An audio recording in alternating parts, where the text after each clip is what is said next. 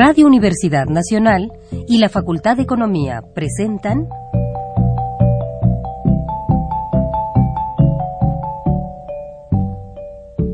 Los bienes terrenales.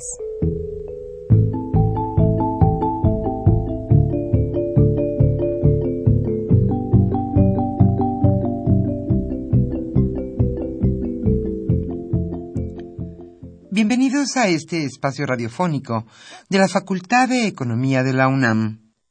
Como cada semana, estamos aquí con ustedes para reflexionar sobre un tema interesante relacionado con la economía, la política, la cultura y las cuestiones sociales. En nuestra mesa de análisis participan destacados especialistas, quienes nos acompañan hoy en este estudio y como siempre, le invitamos a participar en este programa a través de sus llamadas telefónicas. Para nosotros es un gusto saber que usted desde su casa, desde su oficina o en el lugar donde se encuentre, se interesa en el tema que tratamos. Nuestro número 5536 8989. Repito con mucho gusto. 5536 89 89.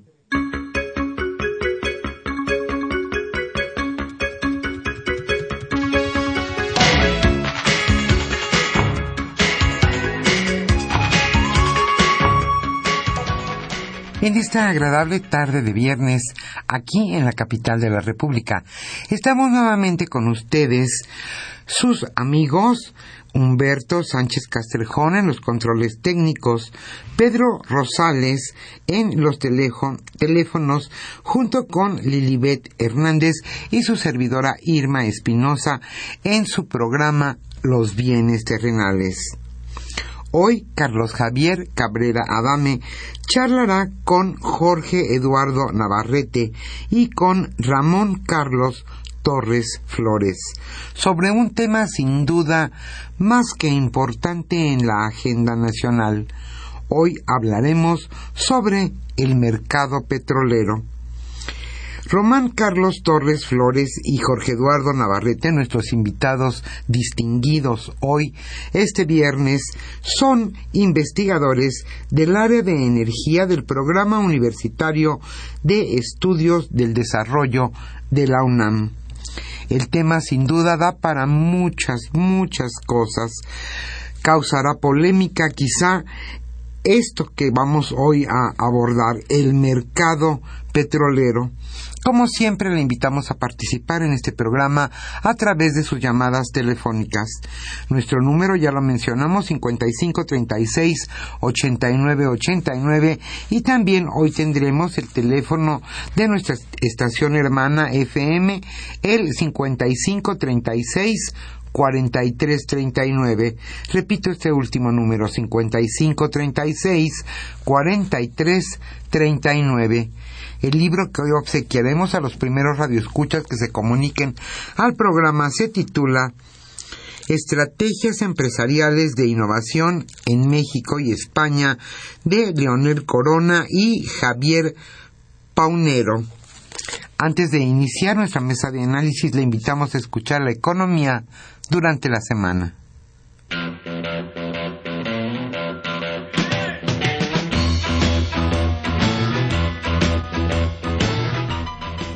La economía durante la semana.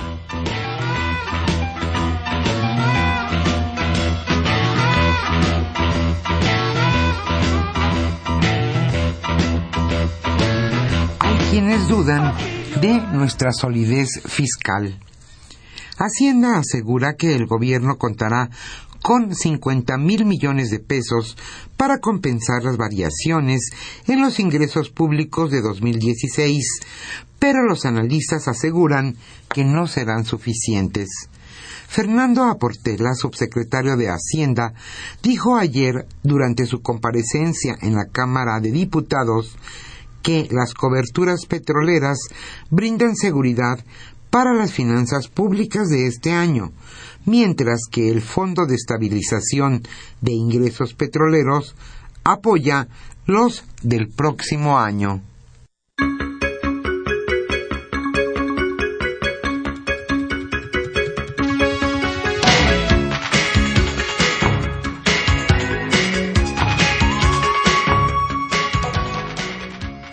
Beneficia la construcción del tren a Querétaro. La Secretaría de Comunicaciones y Transportes relanzó ayer las prebases para la licitación del tren de alta velocidad México-Querétaro. El nuevo contrato consistirá en la elaboración del proyecto, la construcción y la puesta en marcha de una línea férrea, así como la adquisición de material rodante y otros equipos para un sistema ferroviario de alta velocidad de 210 kilómetros de longitud, que transportará aproximadamente a 27 mil personas al día y viajará a 300 kilómetros por hora.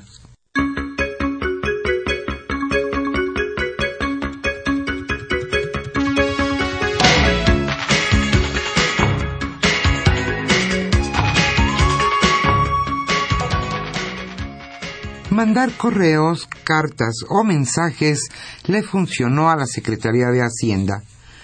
La búsqueda constante de los contribuyentes tuvo un efecto positivo para el Servicio de Administración Tributaria de más de 21.400 millones de pesos al cierre de octubre del año pasado de acuerdo con cifras del fisco, las cartas, correos electrónicos, mensajes de texto, requerimientos en la capital del país y las entidades federativas, así como las llamadas telefónicas, contribuyeron a generar más recaudación.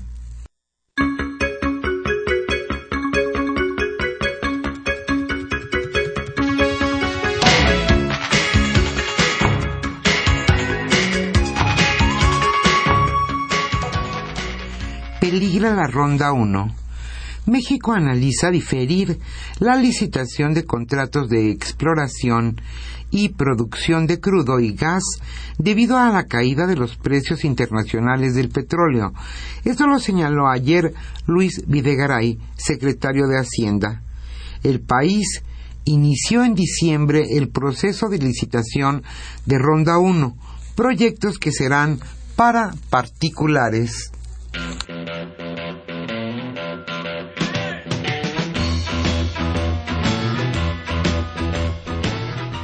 El tema de hoy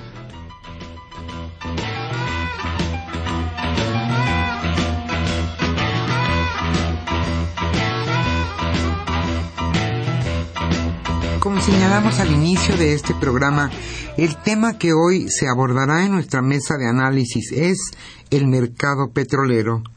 Carlos Javier Cabrera Adame charlará hoy con Ramón Carlos Torres Flores y también con Jorge Eduardo Navarrete, ambos investigadores del área de energía del Programa Universitario de Estudios del Desarrollo de la UNAM y sin duda especialistas en el tema. Como siempre, le invitamos a participar en este programa a través de sus llamadas telefónicas. Para nosotros es un gusto que usted, desde donde se encuentra, se comunique a este programa y nos haga comentarios y preguntas sobre hoy el tema, el mercado petrolero. El libro que hoy obsequiaremos se titula Estrategias empresariales de innovación en México y España, cuyos autores son Leonel Corona y Javier Paunero.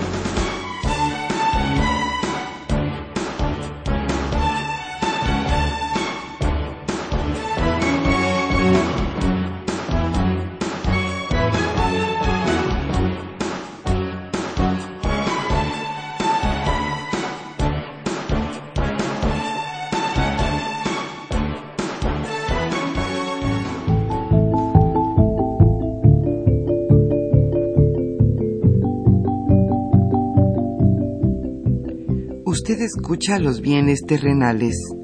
Nos interesa conocer su opinión.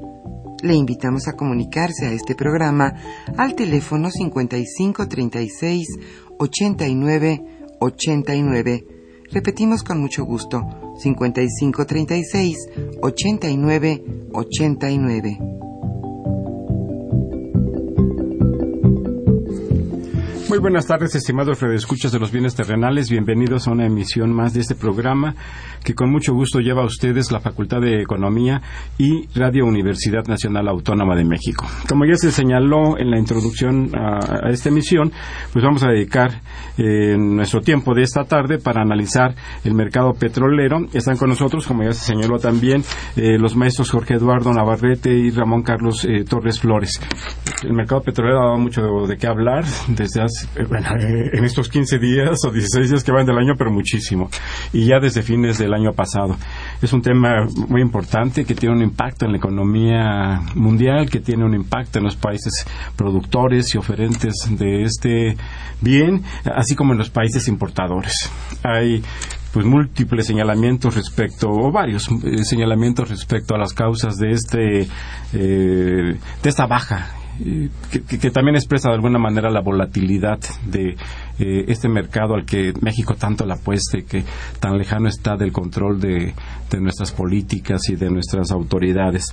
El precio eh, está cerró el día de hoy a 38.52 cuando hace muy poco tiempo estaba a 100 eh, dólares. Esto tiene un impacto, como ya he comentado, tanto en los países que producen como en los países que importan y en nuestro país se expresa también en un ámbito amplio, el, de las finanzas públicas, por ejemplo, en el mercado de las gasolinas, de los petrolíferos eh, en general.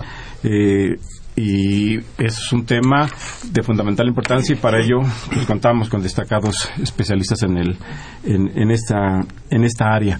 Pues no sé, Jorge Eduardo, Ramón Carlos, si nos quisieran hacer favor de presentar un panorama general de la situación. Pues quizá para empezar a comentar el, el tema, dado que se ha señalado que es un fenómeno que se ha manifestado de forma muy aguda, el desplome de los precios internacionales del petróleo en la primera parte del año, pero que tiene antecedentes anteriores. Habría que decir, mirando un poco el periodo reciente, que prácticamente desde principios de siglo se había mantenido una cierta estabilidad a altos niveles en el mercado que fue muy marcada ya en el segundo decenio del siglo, en su primera mitad o en los primeros tres a cuatro años. Una estabilidad a alto nivel que reflejaba una situación sana y creciente de los dos principales factores que determinan los precios, la oferta y la demanda. Aunque en el mercado petrolero cada vez tienen una importancia mayor otros elementos ajenos a la oferta y demanda de petróleo y que tienen que ver con cuestiones especulativas con cuestiones financieras que no necesariamente reflejan los fundamentales del mercado. De modo que no ha sido fácil, a partir de la segunda mitad de 2014, cuando em, cambia la tendencia y empieza la caída de las cotizaciones que se agudiza en el último mes de 2014 y en las primeras semanas de 2015, no está claro qué factores están jugando y en qué medida cada uno interviene. Los dos organismos financieros de Bretton Woods, el Banco Mundial y el Fondo Monetario Internacional, acaban de publicar sus puntos de vista en la materia en su estudio económico de perspectiva económica de principio de año, dado a conocer el día 13 de enero, el Banco Mundial dedica un capítulo a la situación del mercado petrolero. Y en un memorándum especial de su economista en jefe, Olivier Blanchard, y de otros autores, el Fondo Monetario Internacional intenta responder alrededor de 20 preguntas respecto de por qué se está comportando de esta manera el mercado petrolero. Leyendo estos dos documentos, se encuentra que no hay una respuesta sencilla, que quizá la más generalizada es que hay un exceso de oferta en el mercado. Y creo que prácticamente todo el mundo estaría de acuerdo en eso. Pero ya es muy difícil decir que sea no solo el único elemento, que desde luego no lo es, pero probablemente sí el más importante, pero no el determinante de este comportamiento eh, claramente atípico en función de la experiencia inmediata anterior. Hay un exceso de oferta, hay debilidad de demanda, pero hay muchos otros factores en juego, financieros, especulativos y geopolíticos. De modo que el análisis reclama bastante atención y tratar de mirar equilibradamente esta gama amplia de cuestiones en juego. Ramón Carlos, nos haces favor, por favor. Sí, como no, muchas gracias. Bueno, nuevamente gracias por... Muy bienvenida a nuestro programa. Sí, yo creo que en el esquema que acaba de plantear eh, Jorge Eduardo, hay, hay unos elementos que deben ser resaltados, estos elementos ajenos al mercado que señalaba él. El mercado petrolero mundial es un mercado en donde hay una fuerte influencia de unos cuantos productores y una fuerte influencia de unos cuantos consumidores que consumen ese petróleo para sus refinerías. Y esos son grupos muy grandes. Parte de ellos está controlado por el llamado OPEP, que es el cártel de los productores de, petróleo. Y, tratan, por supuesto, cada uno de defender sus, sus intereses. En el caso concreto del mercado petrolero, se había logrado, la OPEP había logrado, manejar la producción de manera que el precio estuviera alto, eh, gobernar el mercado a base de decisiones de meter más petróleo, meter menos petróleo. Pero se observa que en los últimos años ha habido un exceso de producción que no se había reflejado en una baja de precios, sino por el contrario, incluso estaban aumentando los precios. ¿Qué hace que la OPEP no haya, se haya decidido a manejar esto ¿Por qué eh, dejó que entrara este aumento de producción? Porque no estaba quizás en su capacidad de, control esto. Pero es un fenómeno que se ha dado que explica que en un momento determinado, que fue a, mediados del año pasado, ante esta sobreproducción, la OPEP, los países de la OPEP, que, que, tienen suficientes reservas y que tienen suficiente petróleo y muy barato, principalmente Arabia Saudita, decidieran no bajar, sobre todo Arabia Saudita, no bajar la, la, producción y seguir metiendo petróleo al mercado a pesar de esta sobreproducción. Y el efecto fue una baja de precios y una decisión muy consciente, muy clara, muy hablada por parte de Arabia Saudita y en particular del, de la OPEP, de no reducir la, la, producción para que los precios pudieran bajar. De manera que esta producción siguió hasta que llegó un, un, eh, un momento en donde los precios pues, se, se, desplomaron. ¿A qué se debe esta sobreproducción? Ha habido en el mundo un ingreso de nuevos productores al margen de la OPEP, como es eh, eh, Rusia, como es eh, los Estados Unidos con sus hallazgos y novedades y Canadá en materia del gas del petróleo de lutitas, el, como decía, el, petróleo del Antártico, el mismo Brasil se apunta a colocarse como un gran productor. En fin, hubo una serie de nuevos actores que no estaban en el panorama anterior del mercado petrolero y que ya empezaron a influir en el mercado petrolero. Entonces, aparentemente, a juzgar por los análisis, hay una decisión de quebrarlos, hay una decisión de sacarlos. Y la forma es lo que se hace en los monopolios, aguantar un tiempo, seguir metiendo producción, sacarlos del mercado para poder volver a lograr control de este mercado. Son mecanismos efectivamente de mercado, como los llamaba el embajador Navarrete, detrás de los cuales hay decisiones políticas y nos llevan ya a otros elementos, como los que señalaba él de geopolítica, en donde ya entran eh, decisiones de tipo político de, la hegemonía de los mercados, de los medios, eh, entre eh, los Estados Unidos por una parte, los países consumidores, eh, importadores de altamente importadores de, petróleo y los países, especialmente los, los, productores tradicionales. De manera que, en conclusión, esta baja que hemos visto de precios espectacular si lo ve uno en el tiempo en que se ha dado. Corto. Menos espectacular si lo ve uno en perspectiva, como decía el embajador, de largo plazo pero eh, que nos lleva a, la cuestión inevitable de preguntarnos qué tanto va a durar esto y a dónde se puede retornar en el nivel actual de precios. Y eso yo creo que va a depender, si uno trata de hacer análisis de, los, excesos de oferta y, los, eh, y, las demandas, no va a encontrar una explicación cabal, porque el, exceso de oferta o, o, los movimientos de la demanda son relativamente pequeños comparado con la baja tan abrupta de los precios.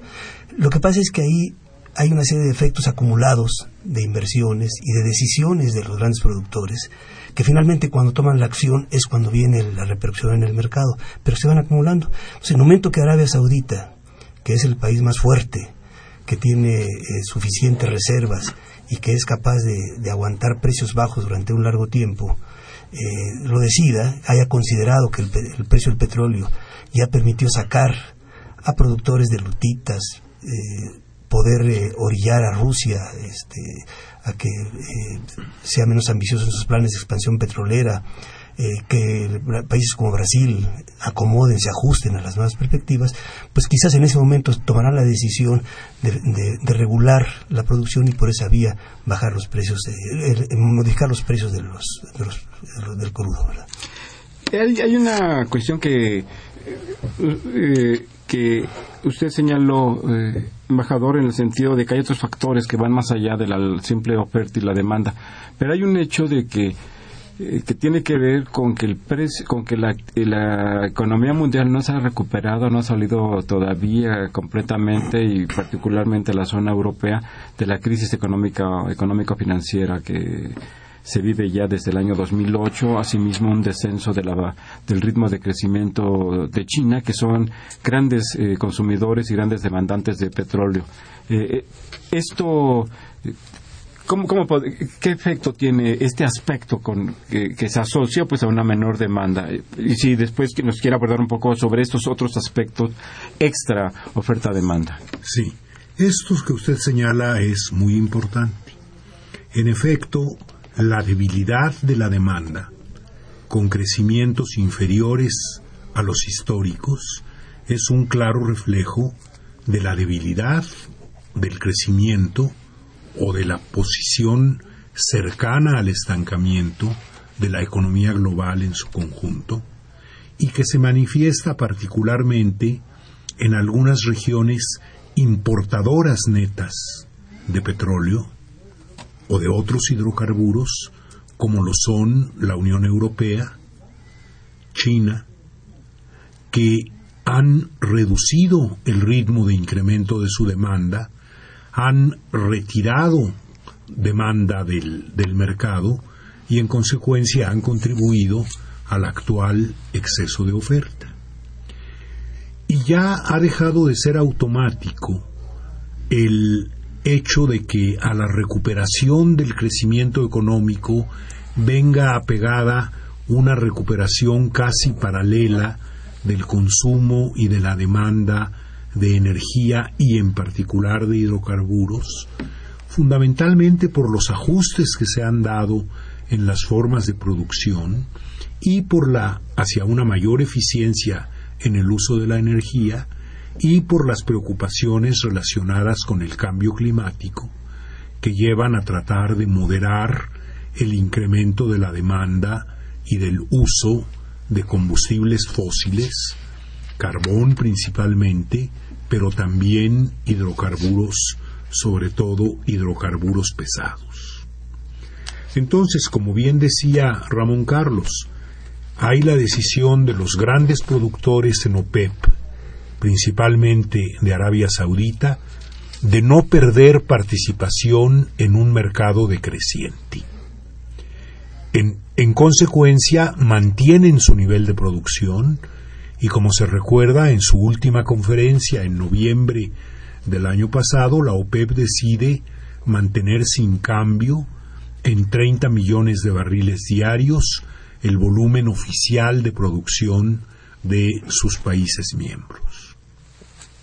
Con lo cual, teniendo en cuenta que algunos de ellos producen por encima de ese nivel oficial, la oferta se mantuvo eh, muy abundante y contribuyó a la caída de los precios.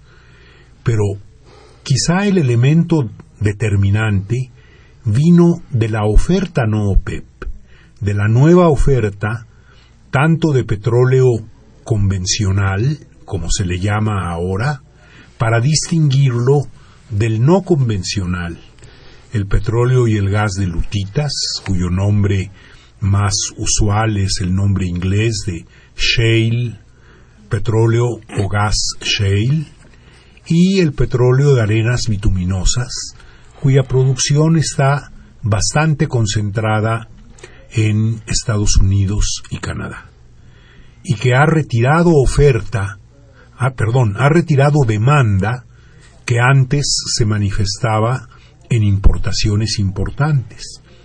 Estados Unidos sigue siendo un gran importador, pero si se ven los márgenes, lo que aumenta de un año a otro la importación, en el caso de Estados Unidos ha venido ya una tendencia decreciente. Sigue siendo un gran importador, alrededor de 7 o 8 millones de barriles diarios, pero ya no está creciendo su demanda de petróleo importado como solía ser el caso eh, en el decenio pasado, por ejemplo, o aún antes.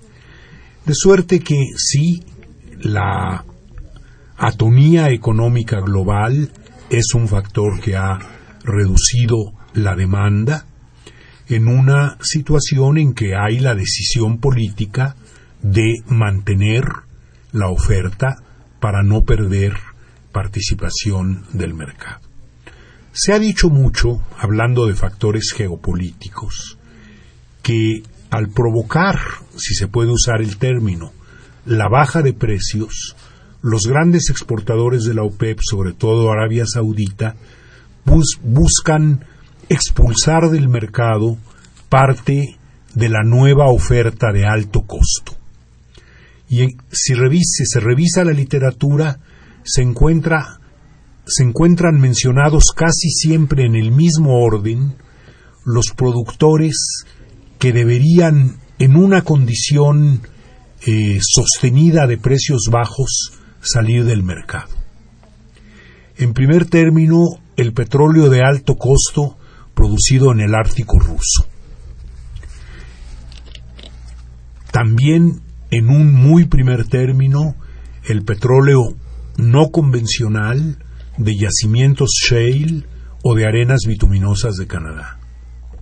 Inmediatamente se menciona el petróleo de aguas ultraprofundas de la costa de las aguas territoriales brasileñas que se denomina subsal por las características geológicas de los yacimientos, que se encuentran también del otro lado del Atlántico, en la costa de algunos productores africanos, fundamentalmente Angola.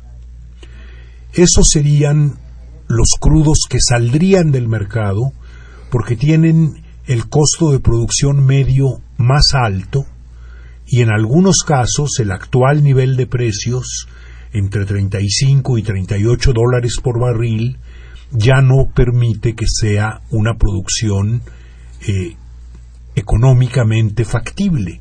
Pueden algunos de estos crudos tener un costo de producción mayor que el precio de mercado y en consecuencia, aunque los ajustes no se dan de un día para otro, eh, tenderían en efecto a salir del mercado. Curiosamente, en estos últimos días ha habido un par de desarrollos interesantes que si se ven con optimismo, pero creo que la experiencia nos aconseja no ver con optimismo la perspectiva de un mercado tan complejo y variable como el petrolero, permitirían quizá mirar alguna luz al final del túnel desde el punto de vista de los países productores. Ramón Carlos, antes de entrar a revisar los, el impacto que eso tiene en la economía y en las finanzas y en la reforma energética que, que tanto se ha debatido en los últimos tiempos, a nivel internacional, ¿cuál sería el balance eh, de esta disminución del, del, precio de los energéticos, que está asociado también a la disminución de un conjunto de bienes, de materias primas, de commodities, como se les llama eh, también? Eh, ¿Cuál, cuál, cómo, cómo, verías tú eh, la situación internacional? Perdón. Yo creo que habría que diferenciar lo que podríamos llamar el corto plazo, es decir, los próximos meses, un año, lo que sería el mediano plazo, los próximos años, y lo que tiene que ver con un plazo un poco mayor. ¿Por qué razón? Porque el sector petrolero particularmente, eh, las inversiones toman tiempo en madurar.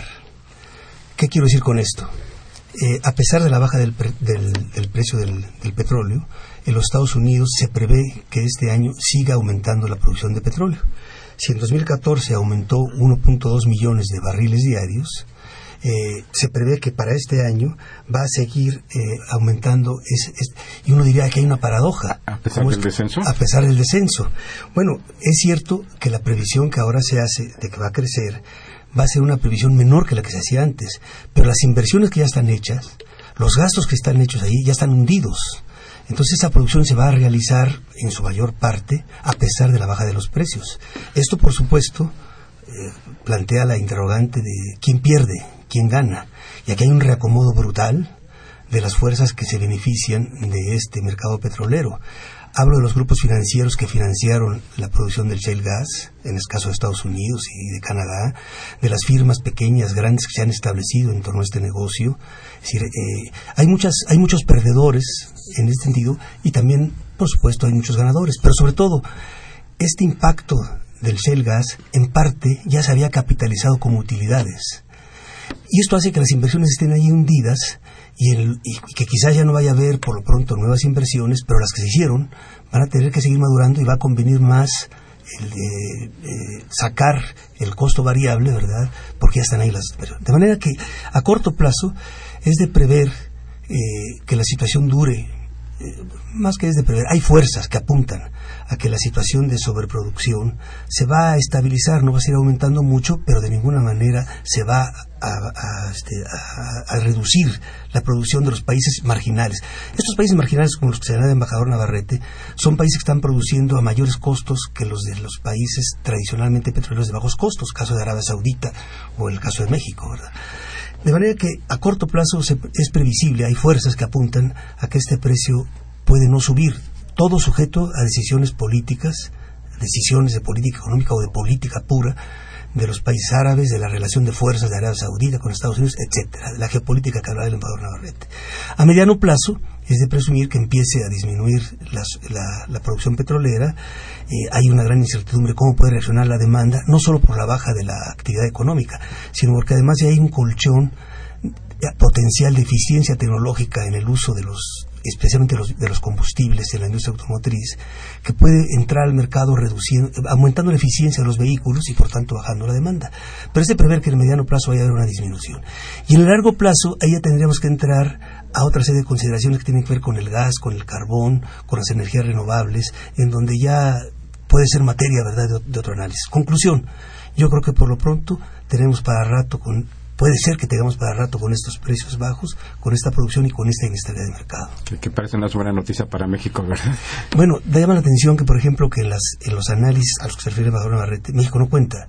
Cuando se habla de lo que puede significar eh, la producción brasileña, lo que está significando y lo que puede llegar a significar, o otros países, aún no son, aún es considerado ya en las variables geopolíticas la posibilidad de México, porque todavía es considerada como una posibilidad que, que, que tendría que concretarse.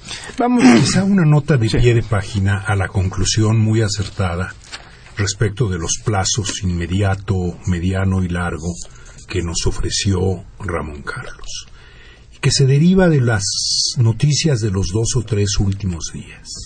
Muy brevemente. El 14 y el 15, particularmente el 15, fueron días en que se registró una mínima recuperación de las cotizaciones promedio del Brent y del West Texas eh, Intermediate, que son los dos crudos marcadores para el mercado mundial. En sí no es significativa, salvo que es la primera del año. Y la Agencia Internacional de Energía publicó su informe mensual en París, fechado el 15 de enero, en el que señala un primer impacto de los bajos precios en la perspectiva de producción no convencional en Estados Unidos y Canadá. Como bien dijo Ramón Carlos, no es que vaya a descender la producción, pero sí hay ya indicios de que se va a moderar mucho su ritmo de crecimiento. Y aquí lo que debe tenerse en cuenta es que en el caso del petróleo shale, por ejemplo, la flexibilidad para incrementar o reducir la producción es mucho mayor que en el caso de las explotaciones convencionales, digamos, de las plataformas marítimas en aguas someras o en aguas profundas. En el caso del shale, las decisiones de inversión pueden reflejarse en el nivel de producción en cuestión de semanas o meses, mientras que en el caso del petróleo convencional, las decisiones de inversión se reflejan varios años después en los niveles de producción. Entonces ahí hay una falta de sincronía en los tiempos de, las, de los distintos eh, segmentos del mercado petrolero que se pueden volver muy importante, porque aunque estamos hablando de un consumo mundial de varias decenas de millones de barriles, curiosamente, como ya se apuntó aquí, son los movimientos en el margen de uno, de dos, de medio millón de barriles, eh, de un día a otro, de una semana a otra, los que a veces determinan los giros del mercado. De modo que en la perspectiva muy adecuada que plantea Ramón Carlos, yo agregaría como nota de pie que tenemos que seguir estando preparados para sorpresas muy inmediatas y relativamente inesperadas. Vamos a hacer una pausa y regresamos a los bienes terrenales.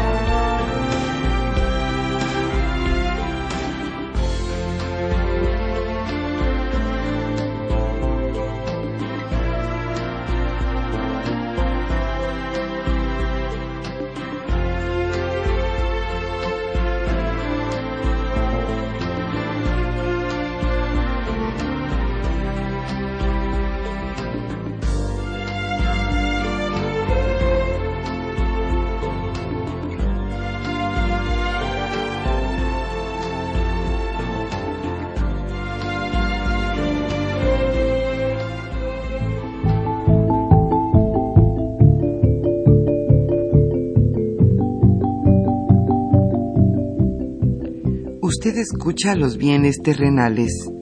Nos interesa conocer su opinión. Le invitamos a comunicarse a este programa al teléfono 5536 89 89. Repetimos con mucho gusto, 5536 89 89. Se encuentran con nosotros eh, Jorge Eduardo Navarrete y Ramón Carlos Torres Flores, a quien agradecemos mucho su presencia, dado que no está totalmente en las mejores condiciones de salud, pero gracias por estar aquí acompañándonos, eh, Ramón Carlos, en esta mesa. Eh, bueno, México. Pues todo esto afecta, tiene un impacto sobre México. Este, sabemos de la dependencia que tienen las finanzas, los ingresos públicos, particularmente sobre los, eh, de los ingresos petroleros, que oscilan entre el 33 y en ocasiones hasta el 40% de los ingresos públicos. ¿Qué va a pasar en nuestro país? ¿Qué se prevé, Ramón Carlos? Sí, yo creo que aquí hay tres, bueno, hay muchas, pero yo creo que se pueden destacar tres áreas de impacto. De Uno que tiene que ver con los ingresos del gobierno, y yo diría con las cuentas del, del, país, los ingresos del gobierno y la cuenta externa, que se menciona poco. Segundo, con las inversiones, tanto de PEMES como de, privados en el país, y con ello con respecto a la reforma energética. Y tercero, con el tema de precios. Por lo que hace a los ingresos del, del gobierno, evidentemente eh, los derechos que se recogen como resultado de las exportaciones de petróleo, de la producción y la exportación, van a bajar. El gobierno ha sido muy enfático de que ha, eh, tenido, ha hecho contrataciones para cubrir mediante coberturas esta disminución. No está muy clara las cifras, eh, es información confidencial, los discursos sí están muy claros y los discursos no permiten algo concluyente, pero aparentemente, por lo que se puede leer en la prensa, están cubiertas una parte significativa quizás 58, quizás 60% de las exportaciones de crudo, hay coberturas, coberturas de mercado, eh, mercado de derivados, no es un seguro como tal, sino son operaciones del mercado de derivados en donde el gobierno ha hecho, ha gastado 700 millones de dólares para poder cubrir esto. Esto va a permitir que eh, si el precio del petróleo baja arriba de lo que se tiene programado en el presupuesto de gastos, pueda ser cubierto, que es lo que están parando las, las coberturas, puede ser cubierto la mayor parte con esta cobertura. La otra parte, pues no. Y, tampoco el, el, precio del presupuesto con respecto al que está la cobertura también hay una diferencial de algunos dólares por barril, que eso se piensa que se puede utilizar mediante el fondo de estabilización que ya está establecido, acumulado hasta ahora y que se va a seguir acumulando el próximo año. De manera que para 2015, según las, las versiones oficiales, eh, estamos este, protegidos. Yo creo que esta información es insuficiente, yo creo que falta mucha precisión y yo al menos no veo claro eh, que estemos protegidos. Estamos parcialmente protegidos, pero esa falta de... no está clara las cifras. Para 2016 eh, el gobierno ha anunciado que ya ahí será distinto porque no se podrán hacer coberturas. ¿Qué otro impacto hay en las finanzas públicas? Eh, estamos importando gasolinas, casi lo mismo que, las que producimos. Esas gasolinas son a mitad de precio del que se está vendiendo en el mercado. El gas LP se va a importar, se sigue importando, se sigue vendiendo al mismo precio en el mercado. Eh, en fin, yo creo que estos impactos para las finanzas del sector público, para las finanzas de Pemex, va a ser un ingreso, cualquiera que sea la vía, impuestos o lo que sea. de manera que ahí va a haber un alivio eh, para el gobierno toda la argumentación del subsidio la gasolina, yo creo que con eso se acaba, ¿verdad? este, de manera que ese es un impacto. El otro impacto es en balance de pagos, en las, cuentas con el exterior, que eso habrá que analizarlo, pero que, pero que eso puede ser un impacto muy fuerte, no porque por el, por el valor mismo de las exportaciones, sino son dólares que el gobierno tenía en sus, en sus manos. Respecto a la reforma energética, simplemente para dejarlo sobre la mesa, yo creo que Pemex va a ver afectadas sus inversiones, puesto que lo que no está cubierto con las coberturas, valga la redundancia, que el gobierno federal ha contratado para las exportaciones, para sus ingresos del gobierno, del gobierno federal, eh, pero lo que Pemex este, está produciendo y que va a tener que vender más barato, este, si es que es para refinación, por lo menos eh, si lo vende a precios internacionales, va a haber afectado sus programas de inversiones.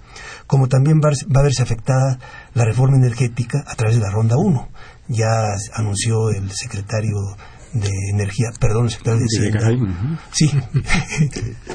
este, eh, ya anunció que eh, es posible que se posponga esta ronda. Yo creo que está claro que la primera parte de la ronda 1, eh, cuyo cuarto de datos tengo entendido que se abrió ahora o está por abrirse en estos días y ya va a tener acceso los los actores privados que quieren participar en esta licitación, aparentemente esa ronda 1 sí puede seguir y sí puede seguir bien y puede haber este, participantes, porque es un poco una licitación que está hecho para la, para la crema del pastel de lo que se va a licitar. Es la parte de aguas someras, la parte de, bajo costo de, extracción de menos de 20 dólares o alrededor de 20 dólares. De verdad que ahí esa primera parte de la ronda uno puede seguir. Y las demás, como lo dijo el, el secretario de Hacienda y que seguramente estará de acuerdo con el secretario de Energía, van a tener que posponerse. Y en materia de precios, pues ahí sí va a depender de la reacción eh, nacional, no sé si se llama popular, de hasta dónde se va a exigir que si el, cuento de los precios era de que los precios de los hidrocarburos de, las gasolinas tenían que ser internacionales y ahora estaban a la mitad en Estados Unidos y el mercado negro se nos viene porque asociado a fenómenos como los del crimen organizado en el caso de los hidrocarburos, porque eso de que el precio del petróleo en Estados Unidos va a la mitad, pues algunos lo van a ver empresarialmente como un buen negocio y que querrán entrarle a ello. De que pueden haber muchos otros impactos, pero hay modo de ver, eh, yo pongo eso sobre la mesa. Eh, si les parece bien, eh, cedemos un poco la palabra a nuestros radioescuchas. Desde luego. Manuel Munguía de, Iztapalapa, de Iztapalapa nos llama, gracias por hacerlos economista. Dice, este descenso del precio impactará el presupuesto de egresos del gobierno federal y el pueblo se verá sacrificado. Y son estas las imprevisiones que nunca tuvieron en cuenta nuestras autoridades, tanto, tanto que no se ha construido ninguna refinería porque nuestro petróleo es demasiado pesado, eso dicen. ¿Algún comentario, maestro? Bueno, yo antes quisiera comentar el aspecto muy curioso de que la opinión pública mexicana se entere de una eventual decisión de reprogramar las rondas de licitación después de la ronda 1, eh, derivadas de la reforma energética, por voz del secretario de Hacienda. Me pregunto si el secretario de Energía se enteró al mismo tiempo que todos nosotros de que se había tomado esta decisión en el ramo que supuestamente está a su cargo. Pero en fin, independientemente de eso, lo que nuestro radio escucha pregunta es importante. Ya señaló eh, Ramón Carlos Torres el impacto genérico sobre finanzas públicas, la insuficiencia de las coberturas para compensarlo eh, en toda su magnitud y el hecho de que en todo caso se compensaría parte de la pérdida en 2015, pero que no hay ni puede haber coberturas para años sucesivos en que este fenómeno quizá siga manifestándose. De suerte que para México el impacto en finanzas públicas que también se ha dicho, y no lo dijo el secretario de Energía, que se va a responder al mismo mediante la reducción del gasto, supone, supone un impacto negativo sobre un crecimiento ya de por sí muy modesto, eh, de suerte que la, la perspectiva es bastante desalentadora en términos de finanzas públicas y en términos de comportamiento económico general de México. En cuanto a la reforma, yo diría que no deja de ser curioso recordar que en los primeros meses, cuando se inició el descenso de las cotizaciones, julio, agosto, septiembre del año pasado, se nos decía que no habría el menor impacto sobre los objetivos y el ritmo de aplicación de la reforma energética. Casi llegó a decirse que ésta estaba blindada respecto de cualquier cosa que pudiera ocurrir en el mercado internacional. Es evidente que no era así, y aunque sea tarde, qué bueno que empieza a reconocerse que algunas de las expectativas exageradas que algún analista poco cuidadoso denominó sueños de opio de la reforma energética, se advierte ahora que eran eso, expectativas exageradas, y que hay que corregirlas y traerlas a su verdadera dimensión, que no es muy importante. Eh, muchas gracias a, don Jesús Ríos. Les enviamos un saludo por llamarnos. Él plantea qué efectos tendrá en la reforma energética impulsada por el gobierno la reconfiguración del mercado mundial del petróleo y las nuevas alianzas. Me parece que ya más o menos se ha comentado ese tema. Y don Jesús la semana pasada, en nuestra emisión de la semana pasada, usted nos preguntaba cuál era el impacto en términos de los precios, qué efecto y qué tanto alcance tienen las coberturas contratadas. Ya también el maestro Ramón Carlos lo ha señalado, más o menos están contratadas, están cubiertas el 57% de las exportaciones de, petróleo, que representan más o menos también 228 millones de, barriles sobre los 396 también que, anuales que, exporta nuestro país. Esperamos eh, pues precisar y completar la información del, que habíamos comenzado a comentar la semana pasada. Don Juan Manuel Perusquía, gracias por llamarnos también. Desea feliz eh, año a, los participantes de la mesa.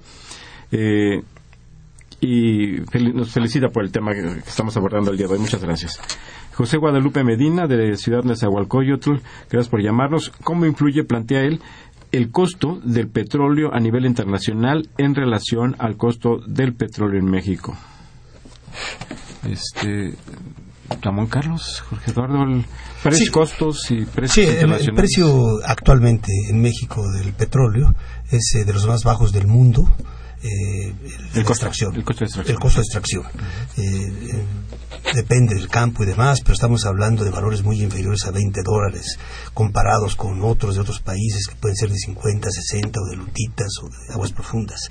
Pero yo creo que efectivamente, y esto liga a varias preguntas, yo creo que este es como todo, como todo gran momento de convulsión que se está viviendo para México y para el mercado petrolero, es un momento, son momentos para tomar decisiones. Yo creo que los mexicanos, nos involucra a todos, es un buen momento para tomar el, retomar el país.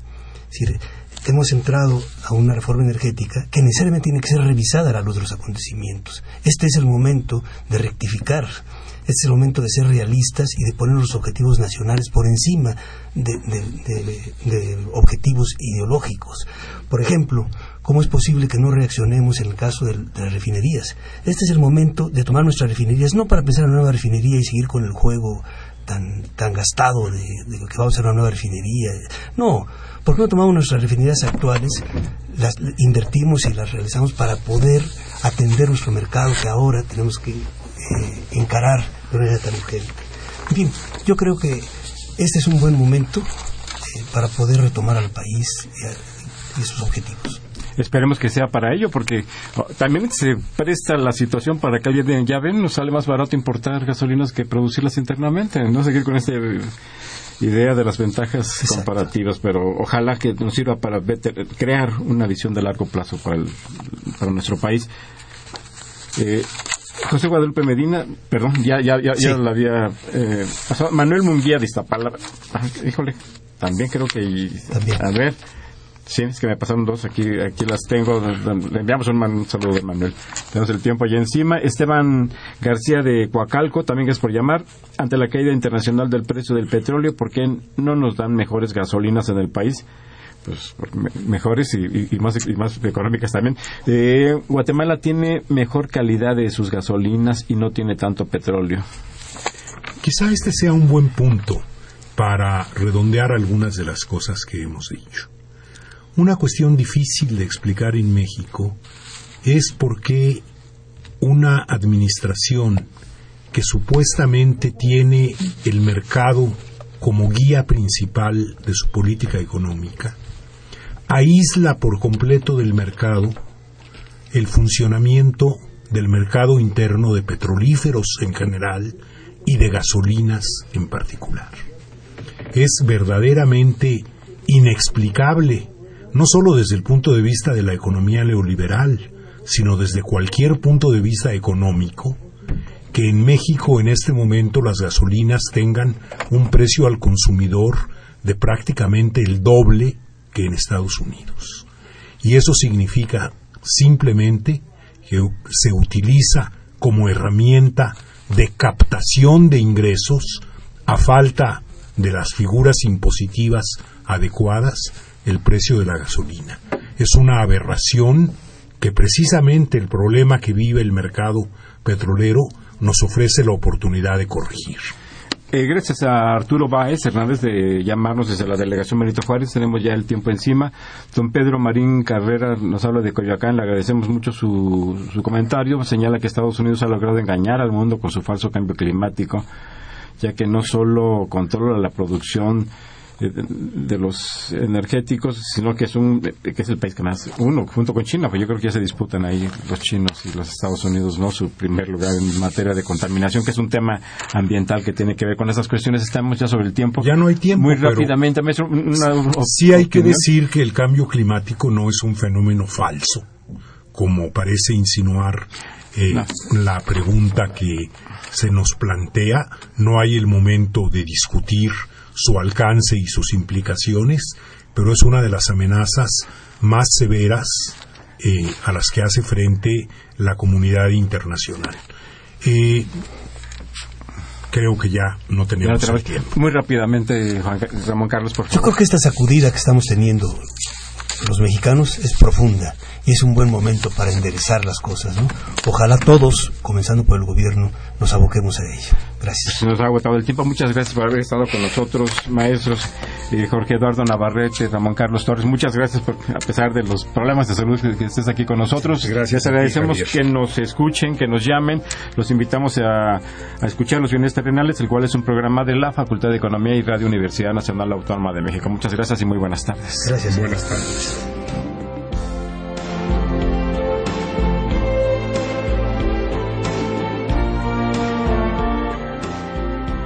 Agradecemos su atención y participación en este programa a través de sus llamadas telefónicas y la invitamos la próxima semana a la misma hora en otro programa más de los bienes terrenales. La coordinación general fue de Carlos Javier Cabrera Adame, la coordinación académica de Aníbal Gutiérrez, Roberto Cabral, Alejandro Pérez Pascual, Rubén Antonio Miguel y Leonardo Lomelí Vanegas. En los controles técnicos, nuestros compañeros Miguel Ángel Ferrini y Agustín Mulia. Y en la voz y producción, su amiga Irma Espinosa, quien se despide de ustedes y le desea un agradable fin de semana.